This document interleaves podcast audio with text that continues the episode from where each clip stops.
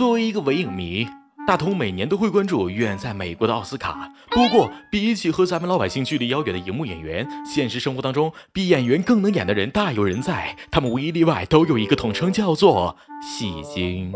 正所谓人生如戏，全靠演技。戏精不是你想当想当就能当的，他们必须具备以下的 OS 内心戏。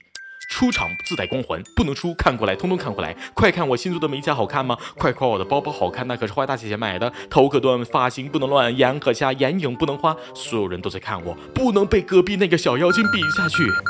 小题大做，总是给自己加戏，希望自己是整条街最靓的仔。如果各位朋友有以上症状，那就要小心，或许你或多或少有戏精的潜质。戏精也叫做表演型人格障碍。女性比较多见，年龄多在二十五岁以下，患病率在百分之二点一到百分之三。不过戏精不是天生的，而是后天养成的。我疯起来，我自己都怕。比如，精神病学家 Bruce Purley 研究学者发现，咱们大脑里面有个戏精存在，它就是杏仁体。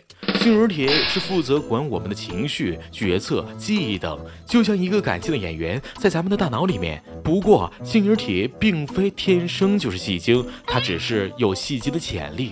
如果我们小时候遇到创伤的事件，就极有可能改变杏仁体的猥琐发育，激发它的戏精潜力，让我们成为名副其实的戏精，喜欢小题大做，不懂得体谅他人，任性的表达自己的情绪。拜托，不要加戏了。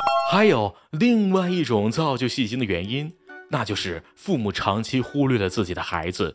当小朋友被家庭忽略，就会希望寻求大人的注意力，给自己刷存在感。为此，小朋友可能就会做一些夸张、戏剧化的行为，让周围的人注意到自己，又或者花式装病，让别人来关心自己。如果这种方法奏效，就会给小朋友留下只要做戏就能引起他人注意，大家都会来关心他的幻觉。久而久之，就会练成戏精。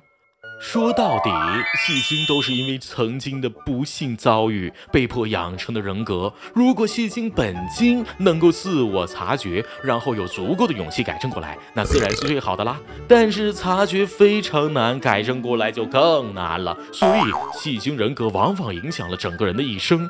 而面对戏精的时候，咱们也不要嘲笑他们，不要去附和和满足他们。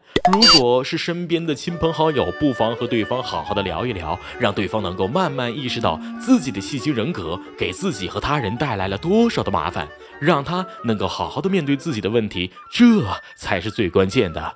关爱戏精，人人有责。